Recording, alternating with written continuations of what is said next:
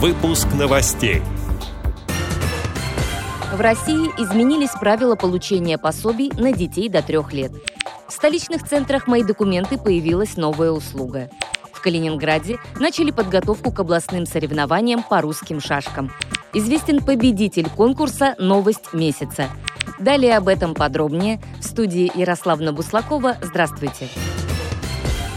В России изменились правила получения пособий на детей до трех лет семьям с низким доходом. С 1 марта для продления льготы нужно лично подавать документы в компетентные органы. Ранее данная процедура была автоматической из-за пандемии коронавирусной инфекции. Напомню, право на пособие имеют семьи со среднедушевым доходом ниже двух прожиточных минимумов в регионе. По закону переоформление должно проводиться ежегодно после каждого дня рождения ребенка. Кроме того, семьи семьям, получающим выплаты, необходимо информировать органы социальной защиты и пенсионный фонд о смене места жительства и обстоятельствах, являющихся основаниями для прекращения выплат, отмечает газета.ру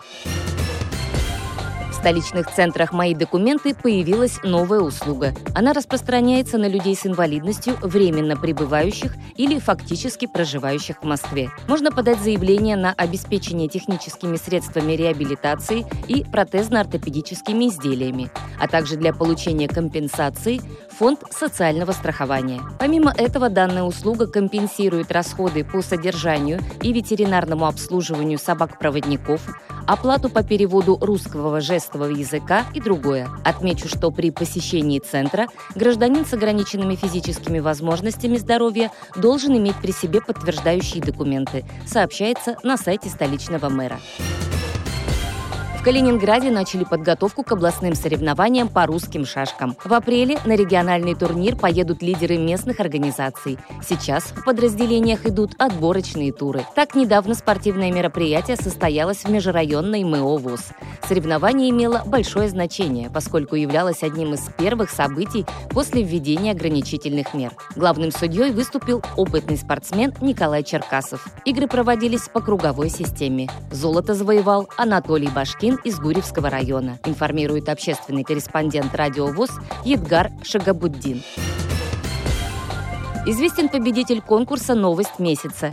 По итогам февраля 2021 года лучшее информационное сообщение направил общественный корреспондент «Радио ВОЗ» в Дагестане Хайбула Магомедов. Новость прозвучала в эфире радиостанции 12 числа. В сообщении рассказывалось о чемпионате России по армрестлингу среди незрячих.